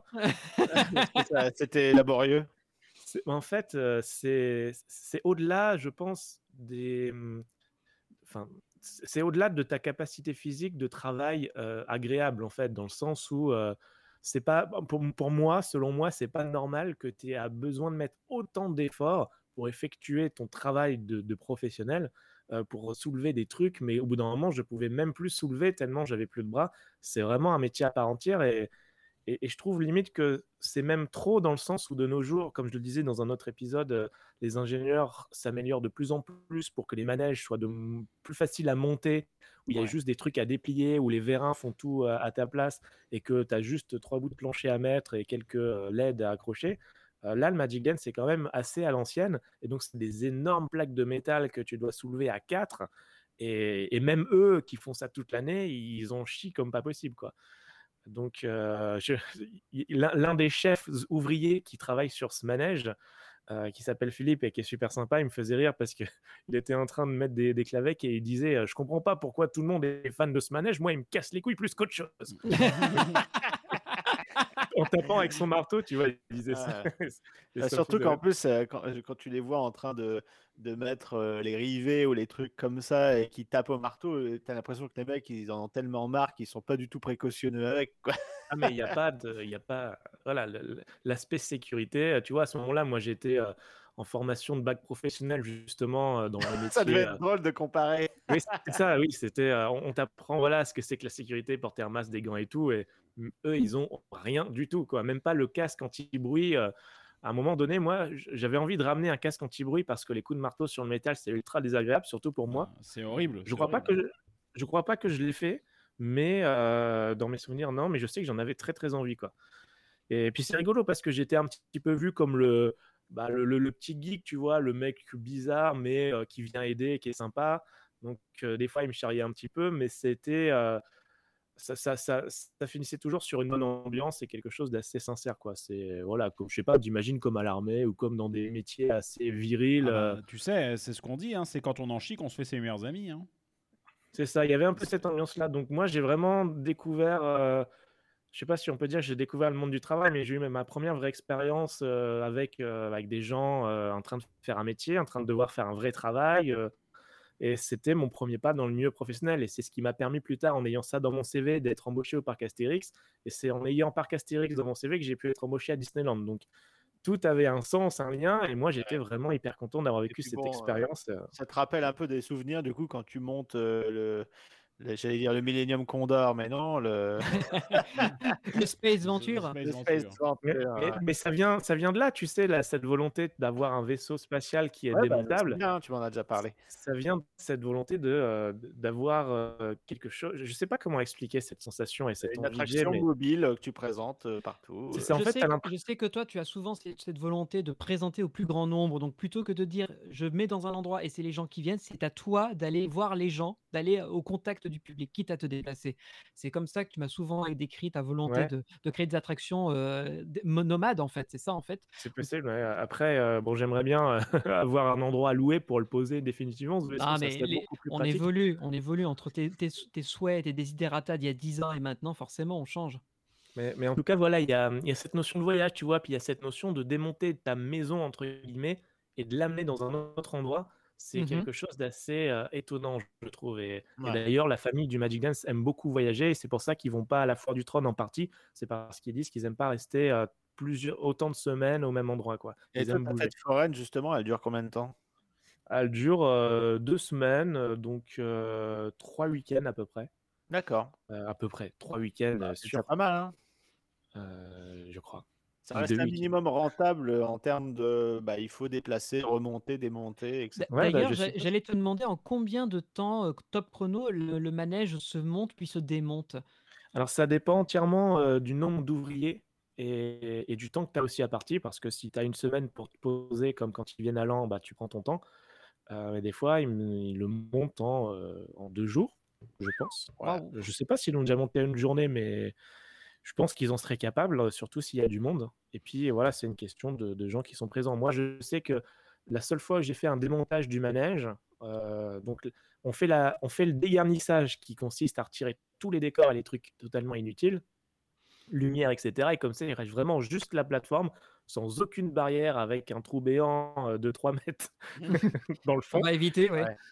Mais, euh, mais comme ça, il reste vraiment l'essentiel. Euh, on fait tourner la foire donc le dernier soir jusqu'à à peu près minuit, jusqu'au feu d'artifice qui célèbre la fin de la foire. Et puis ensuite, on commence à démonter alors même que les, les gens sont encore dans les allées, etc. Ils sont encore dedans. quand- Normalement, quand tu éteins le manège, tu vois, euh, quand les lumières s'éteignent, et ça aussi, la première fois que je l'ai vu dans ma vie, c'est aussi impressionnant quand euh, il n'y a plus, plus un bruit, plus rien. Il coupe la musique et tu vois juste les lumières qui bougent euh, dans un silence euh, de mort comme ça, c'est assez étrange. Puis ensuite, il coupe toutes les lumières le manège dans le noir et il n'y a plus que les lampadaires de la rue là euh, qui te rappellent que tu es dans une rue. Et c'est assez, c'est une sensation assez étonnante que j'étais vraiment content de vivre. Et là, pour le coup, quand tu démontes le dernier soir, du coup, il y a encore les gens qui sont en train de passer dans les allées et tout, parce que voilà, on démonte de manière à gagner du temps. Euh, et puis, on avait terminé à 7 heures du matin, je crois. Donc, toute la nuit de travail. Et j'en pouvais plus, tu vois. j'a- J'attendais qu'une chose, c'était de rentrer chez moi. Ouais. Euh, j'étais oui. quand même, voilà, c'était un défi. J'étais quand même heureux de l'avoir- d'avoir été jusqu'au bout. Ouais. Et, euh, et eux, quand ils partaient, je sais que ils avaient, je sais pas, 3 heures de route environ. Et une fois qu'ils arrivent au bout de ces 3 heures, ils montent le manège juste après. Oh Oh là là, la ça fait, vache, oh la ça fait euh, vache. 48 heures non-stop, la vache. C'est ça. Oh, Et Et en plus, c'est pas euh, 48 heures à rien faire. quoi. T'es en train de véhiculer, tu, tu portes des tonnes de matos. quoi. C'est une horreur. Ah, bien sûr. Et puis euh, attention, euh, le, le lundi, tu vois, il y a eu la foire qui a commencé à, à 20h. Donc à 20h, il faut être présent pour ramasser les tickets, faire tourner le manège. Jusqu'à minuit pour le démontage. Fin du démontage, 7h du matin. Eux, ils prennent la route et puis après, ils montent. Parce Oh. que tu as justement la foire commence genre euh, trois jours après. Quoi. Ouais, ouais. Donc ils montent direct dès qu'ils arrivent. Donc effectivement, euh, je me suis dit, euh, bon, je vais peut-être pas partir en tournée avec eux, je vais postuler pour Caterix pour voir. ouais, au moins il est fixe le parc. Non, Mais mais je, voilà. je comprends, je comprends cette nécessité d'être très très très actif parce que leur période pour gagner leur, euh, leur, leur année, elle est très courte puisque ça va commencer en règle générale vers mars et les dernières foires sont vers septembre voire octobre. Mais à partir de novembre, décembre, janvier, février, il n'y a rien, l'activité elle est morte. Donc c'est autant de mois où justement les manèges sont dans les hangars ou, dans, ou stockés ailleurs et c'est pas des mois qui rapportent. Donc pour eux, je comprends qu'ils soient dans cette Ouais, urgence entre guillemets hein. Ouais. de, vite rentabiliser quoi pendant le peu de temps qu'ils ouvrent. Ouais, C'est et un vrai stress, Justement, hein. tu, tu, tu parles de hangar, et ben, je vais pouvoir répondre à, à ce, ce point d'interrogation que tu as, Benji, puisque euh, la famille possède une maison et un terrain euh, dans le nord aussi, euh, là où ils vont bah, en hiver quand la foire ne tourne pas, et où ils posent les manèges, ils les entretiennent, euh, et ils ont aussi tous leurs anciens décors là-bas. Ah donc ils stockent les anciens décors de ce fameux Android, Universal, etc. qui n'existe plus, enfin qu'on voit plus maintenant. C'est ça, oui, normalement, euh, la moto, et ils nous ont dit qu'elle était dans le jardin, ils l'avaient encore et tout. Enfin, tu, peux pas euh, tu peux pas récupérer un truc chez eux justement pour mettre chez eux. Bah, j'ai- prévu, normalement, euh, on devait. euh, je, dois les calculer un jour. Ils m'ont dit que je pouvais venir visiter les anciens décors et tout. Et, j'aurais plaisir à regarder. et je sais pas, si- je pense pas que je repartirai quoi que ce soit. De toute façon, ça me prendrait trop de place. pour voir. Ah mais pareil, je serais tellement euh, un gamin dans- comme dans une foire justement à défaut d'en voir une, de voir les on décors on- manège. Je, je peux aborder le, le- le- éventuellement des interviews. Je sais qu'ils sont pas. Le, directeur est pas ultra euh, chaud pour ce qui est médiatisation, mais euh, Sandy est, est beaucoup plus ouverte à ça. Et dé- déjà, je vais aller voir là-bas et je serais super content de revoir d'anciens trucs. Il faut aussi savoir qu'à côté de tout ça, bien sûr, ils ont d'autres manèges dans la famille. Et, ah, j'allais te euh, demander, est-ce que c'est leur seul métier, puisqu'on parle de manège comme étant un métier, est-ce qu'ils en ont plusieurs? Bah tu réponds à ma question. Voilà, c'est ça. Et du coup, Ils ont quoi d'autre le par, Magic par Dance- précaution? Par, par, par curiosité, pardon? Quoi? Ils ont quoi d'autre par curiosité pour savoir un peu? Ils sont aux ils ont Alors- d'autres break Non, ils ont pas d'autres breakdance, je pense. Euh, alors, euh, ils ont le frère de, du directeur, il a un New Dance. Donc c'est exactement la même chose. Ça s'appelle le New Dance. Et euh, il est thématisé aussi beaucoup sur ce côté un petit peu fille robotique, euh, Mhm. pop culture. Il y a, il y a un Grimlis de pain sur, euh, sur la caisse et tout. Ils s'engueulent pas euh, à se faire concurrence. euh, frères Non, je crois pas. Bah, le, le, New Dance ne vient jamais à, à l'an et peut-être Oui, c'est ce que j'allais te dire. Chacun a, son- pour, sa euh, voilà. zone de chalandise, comme on dirait dans le marketing. C'est t'as ta, zone euh, territoriale. C'est ça. Après, attention, moi, je sais pas exactement tout ce qu'ils ont, mais euh, donc je vais te citer ce que je sais. euh, euh, généralement, le Magic Dance tel que je l'ai connu, il est donc géré par Sandy et moi, je ne voyais que Sandy en général sur le terrain parce que Nino, le directeur, lui, quand la foire, le Magic Dance il tourne, lui, il part dans une autre foire pour euh, travailler sur son Sirocco, qui est un, tu sais, c'est des chenilles mais où ça se balance, ça pend dans le vide. D'accord, oui, je vois, oui, je vois. Oui. Euh, Alors là, c'est pour le coup, je de, visualise de pas. Bob, quoi. Oh putain. c'est- Ah, mais si, Euh, d'accord. c'est- ah, un, oui, musique, oui, c'est un oui. musique express, mais sous stéroïdes, c'est ça où les Euh, véhicules Vous en avez forcément vu, il y en a partout, euh, il y en a ça, dans euh, toutes les foires. Ah, je vois, mais c'est énorme comme manège, ça c'est cool comme truc. C'est Ouais, ça. voilà. dis nouvelle génération, quoi. C'est ça, donc c'est voilà, c'est Sirocco Killa qui est aussi un petit peu dans la même thématique que le Magic Dance actuel. Donc maintenant, le Magic Dance a été rethématisé voilà, sur tout ce qui est euh, DJ, euh, danse, euh, David Guetta, etc. Mhm. Beaucoup plus coloré, euh, avec plus de filles en maillot de bain et tout. Oui. et, et ce qui est intéressant, tu vois, c'est que alors le Magic Dance est clairement la star de la fête foraine de l'an. euh, que ça soit par euh, sa réputation ou même par son aspect visuel, parce que c'est lui qui claque le plus. Et je trouve aussi que par rapport aux autres foires, le Magic Dance, à mon avis, reste très très connu parce que justement, ils sont tout le temps en train de racheter des nouveaux trucs. Ils mettent euh, beaucoup plus de lumière qu'il n'en faudrait. Et il y a un petit peu aussi cette guerre à la, dernière technologie, la dernière nouveauté. euh, il y a des écrans LED de plus en plus et euh, il y a vraiment pour le coup ce côté impressionnant où je pense que c'est le seul manège à avoir deux écrans de stade sur le décor en arrière-plan. Ouais, non, voilà, mais justement, il y, a- il y a ce côté euh, discothèque démesuré. En fait, ça te, forcément, ça attire les gens parce que et la musique, pour le coup, est totalement justifiée parce que c'est complètement dans le thème. Et, euh, et quand tu arrives, tu te prends les spots dans la gueule, euh, les basses euh, des installations sonores, plus les écrans, plus les trucs qui tournent super vite, plus la fumée qui rajoute. Bah, c'est voilà. ça. Mais, mais ça reste dans cette ambiance un peu de, de grosse discothèque de ouf là, mobile. Et je trouve ça sympa. Ouais, et, et vraiment, le, le Magic Dance, c'est vraiment très très impressionnant quand tu le vois pour la première fois et surtout à côté des autres. Et je pense clairement que euh, voilà, il, il a une, une très très grosse réputation de par voilà, son aspect visuel et tout. Je me Mm. souviens qu'à un moment donné, la, la mode chez les forains, parce que comme je vous disais dans les autres épisodes, moi j'ai vu un petit peu les modes euh, arriver au fil des temps et, au- et genre chaque, nou- chaque nouveau forain, chaque année avait la dernière euh, folie qui venait de sortir en termes de, de- d'effets de scène en fait. Et à un moment donné, la mode c'était les lance-flammes, tu vois. Donc, les forains ils Oui, mettaient des lance-flammes oui. au-dessus de leur manège et tout. Et euh, je sais que le-. Et surtout les lance-flammes de couleur. Normalement, le Magic Dance n'en a jamais pris, j'en ai jamais vu, mais euh, voilà, il y a toujours cette, cette- un petit peu cette recherche de, de tout ce qui est le plus impressionnant possible. Et vraiment, c'est le jour où ils ont sorti leurs deux écrans de stade dans l'arrière, c'est vraiment, euh, tu te dis wow. Et c'est là qu'ils ont commencé à vouloir mettre des LED partout. Bah, il, me, il me semble que la fois où tu m'as emmené à la foire de l'an, il y avait donc le Magic Dance et tu nous as proposé de faire le tour avec ma copine, qui, soit dit en passant, ne remontera plus jamais là-dedans, parce qu'on a eu un tour XXL, euh, je crois qu'il faisait 6-7 minutes, on n'en pouvait plus. Oh la vache. Ouais, ouais, ouais. mais ouais, je me, je me souviens d'une démesure de mise en scène complètement folle, et euh, alors là, toi, on était comme des fous, quoi, dans le véhicule, on n'en pouvait plus. Et puis le- le- l'ensemble du manège, la partie rotative, plus les grandes planches décoratives dans le fond, c'est relativement massif, quoi. C'est assez profond et large à la fois. Ouais. Et, et le Magic Dance, c'est vraiment un. euh, est vraiment grand en fait. Il y a des, des breaks qui sont plus petits. Euh, et, Compact, pour- et ouais, du coup, voilà, et quand je vois maintenant des, des autres breaks, très souvent, j'ai un petit peu une impression étrange qu'il est vraiment petit, ce qui ne doit pas être qu'une impression parce que vraiment, je pense que le Magic Dance fait partie des les diamètres les plus grands en fait. Ouais. Bah, c'est peut-être aussi un genre de manège qui ne se fait, produit plus aujourd'hui parce que c'est peut-être justement trop volumineux et, et les emplacements de foire ont peut-être tendance à rétrécir, hein, ce qui est possible aussi. hein. C'est possible. Si je vais les voir, je leur poserai plus de questions sur la thématique de début. À mon avis, c'était lié à la maman de, de Sandy.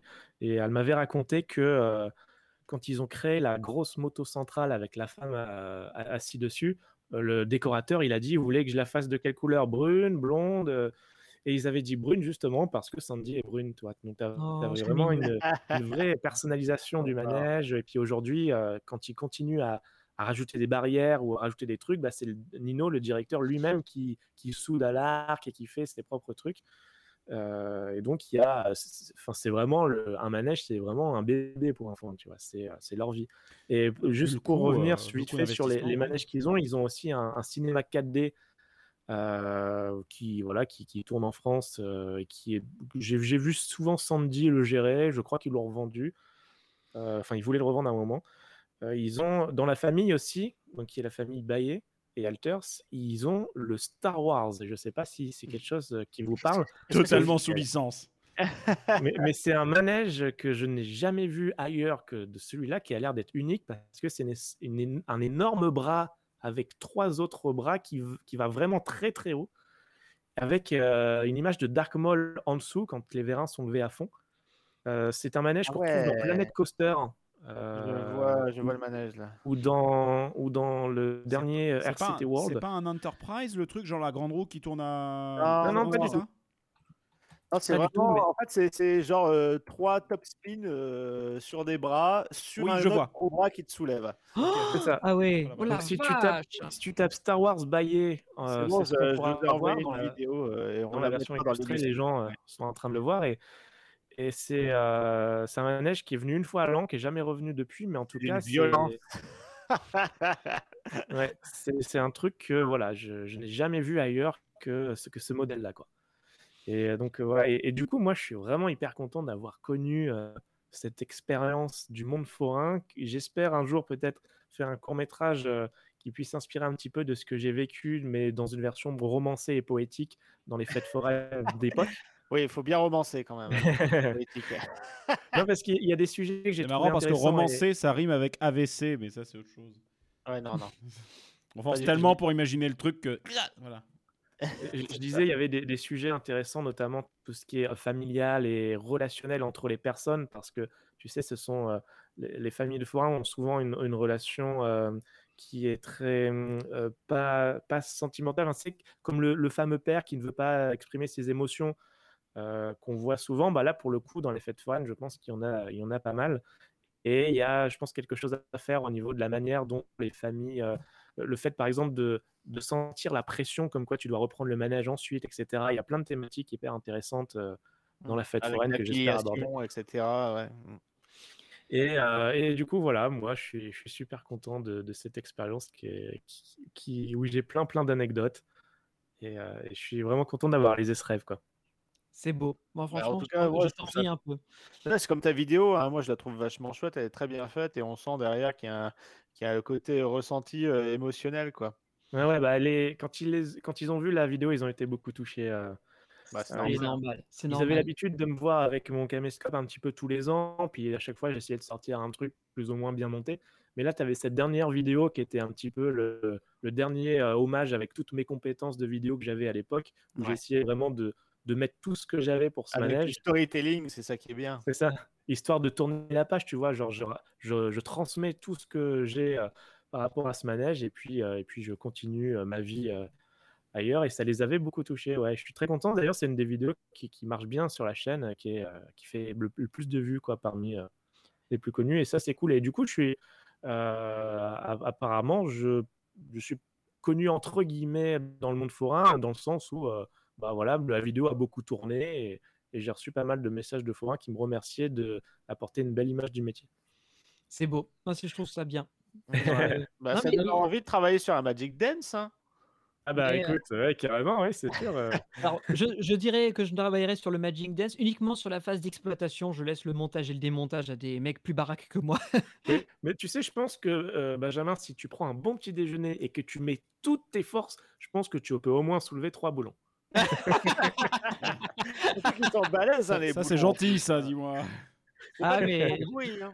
J'ai cru comprendre que toute infrastructure dans les milieux forains et les manèges en particulier, c'est. Waouh, Ah Mais moi, je me, monstre. je me souviens, je me souviens vraiment de, de vers la fin du montage où on, finissait de mettre les décors et tout. Puis en plus, la fin, c'est vraiment le plus long. Et ça, il me l'avait dit. C'est vraiment que, tu sais, euh, c'est quelque chose qui, qui, qui est valable dans toute catégorie. C'est quand tu dois installer quelque chose.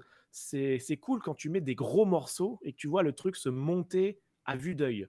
Mais dès Mmh. l'instant où, tu passes des heures à juste faire passer des rallonges, rajouter des petits, des petits goupilles à la con, Visuellement, il n'y a rien de, ça. il y a rien Et- de percutant, quoi. Et ça, pour le coup, je sais ce que ça fait avec euh, la DeLorean, et toi, ça doit être pareil avec, euh, avec le Space Venture. Ouais, exactement. que tout ce qui est vraiment physique, imposant, en plein milieu de la figure, waouh, putain, ouais, en effet, ça progresse, mais dès lors qu'il faut travailler, euh, ressouder une petite diode qui permet d'allumer tout un panneau, tout ça, c'est des trucs qui sont horriblement chronophages et. euh, et euh, en fait, oui, voilà, c'est ça, c'est pas fun à faire. Et- mais bon, ça fait partie du truc si tu vas ça. l'expérience totale. Et, et c'est là que ça, en fait, ça devient le pire, en fait, parce que ça devient long, c'est interminable, et surtout moi, qui ne connaissais pas euh, le manège à fond, euh, dans le détail en tout cas, euh, Mhm. je ne savais plus quand est-ce que ça allait se finir, et, et je me souviens en particulier de ce moment où je devais soulever euh, un spot, juste un spot, tu vois, un gros truc euh, de 50 cm qui fait des, petits projets, des petites lumières roses.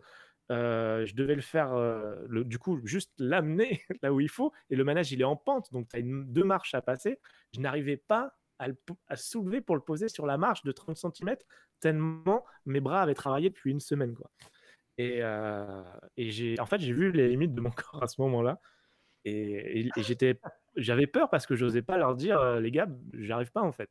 Parce que tu sais, les forains, ils te disent, bah, force, et c'est bon. Sauf que là, j'avais beau, j'avais l'impression de mettre tout, et c'est comme si, tu vois, je ne possédais pas le, voilà, la, la fonction physique qui me permet de soulever un objet. Et ça a été, euh, c'est c'est vraiment le déclic qui m'a fait dire que wow, c'est vachement bien, mais une seule fois, s'il vous plaît. C'est clair que c'est quelque chose. hein. Puis bon, c'est des gros matos. euh, pour avoir des, des rendus comme ça, euh, ne serait-ce que les grosses plaques avec les décors, c'est tellement démesuré que fatalement, tu as le, poids qui va avec et tout. hein, euh. Et c'est pour ça que il- les, les constructeurs tendent vers des, vers des trucs plus légers, plus compacts, qui prennent moins de place pour éviter bah, les problèmes bah, voilà, des emplacements, euh, des problèmes euh, de santé, puisque faut bien, faut bien porter les différentes pièces. Donc euh, c'est optimisé pour, mais en même temps, tu peux plus te permettre de faire des trucs aussi euh, gargantuesques, si j'ose dire. Non, mais Clin en- tout cas, hein. ouais. C'est Voilà, grande expérience, plein de souvenirs, et euh, ouais, vraiment le premier rêve réalisé de ma vie, euh, qui a été euh, le début de plein d'autres choses. Ouais, c'est, c'est... Moi, franchement, j'aimerais bien vivre une expérience similaire. C'est ne serait-ce que mettre l'eau dans le petit canal qui fait avancer les canards en plastique. Ah. Du coup, je, en étant dans le milieu de la fête foraine, je discutais avec beaucoup de forains et euh, je, je, je- je sais, alors je, je l'avais dit à un des forains, euh, il me disait qu'est-ce que tu fais en ce moment? Donc je disais je suis en train de passer mon bac et il fait ah bah écoute moi je l'ai aussi mon bac regarde il est là par contre il faut le remplir tous les matins. il dit ça va- ça m'a vachement servi t'as raison t'as raison. Ah, c'est un monde euh, à part. On l'avait dit dans le, le premier épisode, le monde forain est un milieu assez fermé, clos, euh, et avec leur culture, leur tradition, leur euh, façon de vivre. Donc c'est très C'est très particulier. chaleureux une fois que tu es dedans.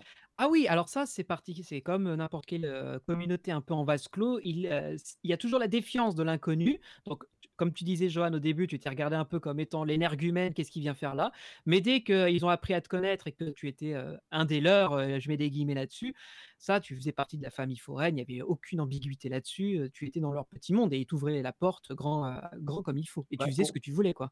pour, pour, Ce que tu pour la famille, l'expression tu, f- l'expré- l'expression tu faisais ce que tu voulais, elle est pas mal parce qu'effectivement, il y a des trucs où, où je, je me disais, mais jamais je devrais me permettre ça normalement, mais, euh, mais j'ai vécu, j'ai vécu plein de trucs euh, vachement cool. Et après, ça restait vachement euh, sur, sur le Magic Dance. Tu vois, les autres forains, j'ai pas eu l'occasion de les connaître, Hmm. mais euh, puis Je j'avais pas, si, j'avais pas envie, euh, j'ai pas besoin, je voulais juste ce manège. Après, si tu étais resté un peu dans ce milieu-là, peut-être que tu aurais sympathisé avec les autres forains et au fur et à mesure, ça t'aurait agrandi ta base. Juste avant, la dernière question, avant qu'on conclue cet épisode, Joanne, je voulais savoir, tu as, tu as travaillé sur le Magic Dance combien de temps? Une saison ou un jour, une semaine? Tu as fait combien de temps en tout? Euh, non, j'ai fait, euh, j'ai dû faire au moins 4 ou 5 saisons de ramassage de tickets. Ok. Euh, et puis, comme je disais, une seule fois montage, démontage. Donc une saison entière pour eux. Ouais, Enfin, à la, et- f- à la f- Alors, pardon. Ouais, ouais. Et très souvent, euh, très souvent, quand je dis ramassage ticket, ça, ça inclut aussi le, le nettoyage euh, durant la semaine quand ça tourne pas. Mhm. Et des petites tâches comme ça, euh, des, des fois des petites réparations, euh, des petites choses. Et puis, euh, et puis le soir, euh, mettre les bâches sur les voitures. Alors ça a l'air, ça a l'air de rien dit comme ça. Et quand tu dois aller chercher les bâches en dessous, les ramener au-dessus, puis les poser Alors, sur les. C'est pas des- c'est pas des petites bâches non élastiques et tout, là. C'est ça. Mais c'était voilà, c'est le petit moment agréable, tu vois, le l'après-midi quand tu commences à débâcher, que tu ranges les bâches, et puis le soir quand tu les remets, euh, que tu es totalement dans le noir et que tu vois juste à la lueur de euh, la, la barbe à papa en face qui a, con- qui a laissé ses néons allumés. c'est euh, c'est super cool. Même sous la pluie, tu vois, euh, à un moment donné, il pleuvait, mais de fou. Et pourtant, euh, j'avais un, un plaisir de, de recouvrir les voitures. Le, le- la, la pluie ne m'affectait en aucun cas et c'était même plutôt agréable de me dire que la, la météo et vents et marées n'est rien face à ma passion et mon envie. Et ça, ça m'avait marqué. C'est beau. Euh, Je pense qu'on peut arrêter sur cette belle parole parce que franchement, c'est inspirant. Je pense que beaucoup de gens aimeraient, euh, en écoutant ce que tu dis, le- se lancer à vivre leurs rêves. Ouais. C'est motivant en tout cas. Moi, ça, moi tu vois, euh, j'aurais peut-être 15 ans de moins. Je t'aurais dit, allez, je retente l'expérience foraine. Ouais, voilà, parce que c'est pas forcément ce que ça inspire. Maintenant, on est plus euh, orienté vers euh, bah, tout, tout ce qui est beau tout de suite, c'est-à-dire des parcs comme Disney ou Universal, euh, voilà. Mais Ah bah oui, aujourd'hui, euh, les gens, les gens aujourd'hui, il y a une culture de l'instantanéité parce que la valeur ne vient plus tant dans le travail qui a été accompli, mais plutôt dans le fait que ce soit disponible maintenant, tout de suite, là, quoi. ouais. Et c'est Mhm. un peu triste parce que du coup, effectivement, il y a des choses où les gens ne cherchent même pas à comprendre euh, tout l'investissement, tout le temps de travail qui a été mis derrière, et pour eux, c'est ah ok.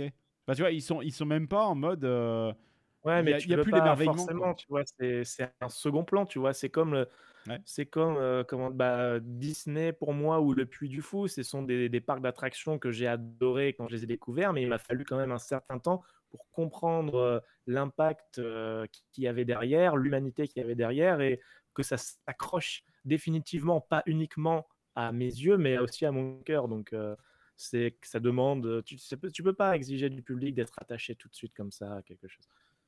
C'est normal. Bon, en tout cas, c'était hyper, hyper passionnant ce que tu nous as raconté, Johan. Et je pense que si on Bah, avait encore deux heures de plus, on Ouais. aurait continué. Quand vous voulez, je pense que j'ai encore plein de trucs à dire. Eh ben, si on a l'occasion, euh, comme tu nous l'as gentiment euh, fait comprendre, peut-être qu'on aura la possibilité de rencontrer quelqu'un du monde de la fête foraine. Je croise les doigts, je touche du bois en espérant que ce soit quelque chose de réalisable. Dans tous les cas, on vous l'a déjà teasé, a quelque chose de lourd qu'on prépare pour la suite. Euh, donc, comme d'habitude, les amis qui nous écoutez, on vous invite à nous suivre sur Facebook, Twitter, Instagram pour ne pas louper euh, les dernières actus dès qu'on a un épisode qui sort, dès qu'on parle d'actu, parce que là, les parcs sont fermés, mais dès qu'on aura l'occasion de bouger, ne vous en faites pas, on va vous en parler. Et de discuter aussi de l'actualité des parcs qui sont ouverts dans le monde sur notre Discord. hein, on met pas mal de, de liens là-dessus. Et on a pas mal de gens qui sont super cool à nous poster les dernières actus. Donc, euh, si vous avez pas, vous avez la flemme de courir à droite et à gauche, bah, venez sur notre Discord parce qu'il y a plein de gens super motivés qui nous postent les dernières news et ça, c'est cool. Si vous êtes chaud pour nous motiver à continuer et pour nous donner envie de bouger dès qu'on pourra, dès que les frontières seront réouvertes, on a un Utip. Euh, ce Utip, comme vous le savez, on est une association à but non lucratif. Donc, tout l'argent qui est récolté ne sert qu'à une chose c'est lorsqu'on aura envie de sortir et de pouvoir faire un parc, eh bien, ça nous permettra de bouger et éventuellement de payer les installations KDR, puisque je rappelle qu'on a l'abonnement SoundCloud, le site internet, euh, la web radio, enfin tout ce que vous connaîtrez peut-être un jour ou l'autre. Bref, Si vous vous Et- lancez, effectivement. Et en parlant justement de SoundCloud, bien sûr, vous pourrez retrouver cet épisode ainsi que tous les anciens épisodes, puisqu'on a mentionné pas mal les, les autres épisodes de la qu'on a consacrés aux fêtes foraines. On, a, on les a bien entendu tout mis sur SoundCloud. Et vous retrouvez ça également sur la chaîne YouTube de Puissance Park. Comme d'habitude, vous connaissez la maison. Benji, qu'est-ce qu'on s'écoute pour finir cet épisode? Ah ah Tu nous eh as bien, trouvé un morceau dégueulasse de derrière les fagots ou pas? Eh ben non. Après la, la musique des années 80 de la Foire du Trône et la musique des années 40 pour euh, la fête à Neuneu, je suis content de vous proposer une musique très récente puisqu'elle date de 2009, donc c'est pas très vieux. Ah. Et elle a été composée par un artiste qui s'appelle William Rousseau. Est-ce que ça vous dit quelque chose? Hmm, alors là, Ce silence en dit long. Désolé Alors- William si tu écoutes cet, é- cet épisode. En fait, non. Mais euh, là, Alors, c'est désolé. un ça artiste qui pas. ne qui ne comp- enfin qui ne, ne parle, enfin qui ne chante plus beaucoup. C'est surtout un compositeur. qu'il ne comprend rien à ce qu'il écrit. C'est Oh, pas non. très très très Oh, gentil, non. ça dit donc. non, C'est pas un- très très c'est surtout- sympa. Il est euh, avant tout euh, producteur et auteur-compositeur, moins interprète aujourd'hui. Euh, il a beaucoup travaillé avec beaucoup de grands artistes, puisque dans le désordre, il a travaillé en 2012 avec Céline Dion. En 2012 également, il a composé avec Angoon la musique qui a été présentée à l'Eurovision pour la France. Euh, il a travaillé avec Nolwenn Leroy. Il a travaillé avec Amel Ben. Bref, je vous dis dans le désordre là comme ça. Et il a sorti en 2009 un single qui s'appelle tout bêtement la fête des loges, que je vais vous proposer d'écouter dans un instant. Et juste pour faire la petite co- co- connotation, parce qu'à chaque fois, on a réussi à faire le lien avec notre bon roi Louis XIV, Mhm. eh bien, sachez qu'il a euh, composé quelques chansons pour la comédie musicale Le Roi Soleil. Voilà, Oh là là. j'ai réussi à connecter à chaque fois avec le Roi Soleil. Je vous le dis pas, ma petite beau fierté personnelle. Mm. Voilà, Eh ben, donc quoi, il nous reste plus qu'à aller chier derrière un rideau là ce soir et puis euh, voilà, on aura bouclé la boucle. Prochain épisode au château de Versailles. Exactement, prochaine fois, Château de Versailles. Donc, je vous propose de nous quitter sur cette jolie chanson qui est assez mélancolique, avec des belles paroles. où Il repense à son enfance quand il était plus petit, où il allait à la, à la fête des loges, où il y a des amoureux qui se rencontraient, qui se croisaient. Bref, c'est une, une belle chanson à la française. Quoi. Très bien. Eh ben, merci beaucoup, Benji. On va se lancer Merci ça tout de suite. Et merci à tous d'avoir écouté cet épisode. On se retrouve très prochainement pour. Bah, cette fois-ci, on, va... on a bouclé sur les fêtes foraines. Donc, euh... pchit, pchit. on vous a préparé du lourd. Ça arrive bientôt sur Puissance Park. Ciao à tous. Bye bye. Bisous, bye bye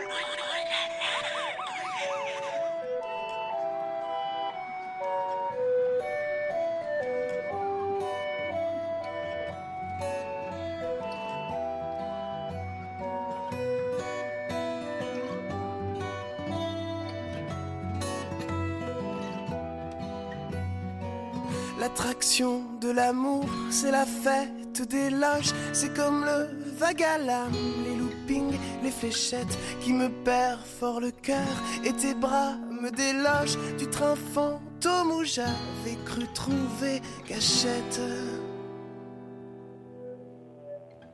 C'est une loterie idiote, je t'aime, je ne t'aime pas. L'été, les fleurs écloses sont couverts mes secrets. En juillet, s'il fait beau, mon père m'emmènera sur le Chattanooga et le scénic highway. À la fête des loges.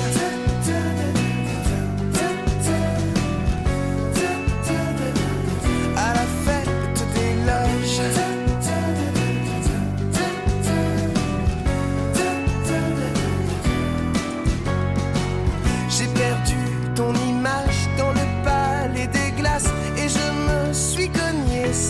À ton reflet.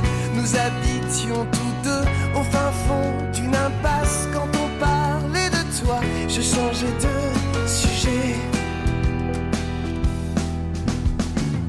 Je n'ai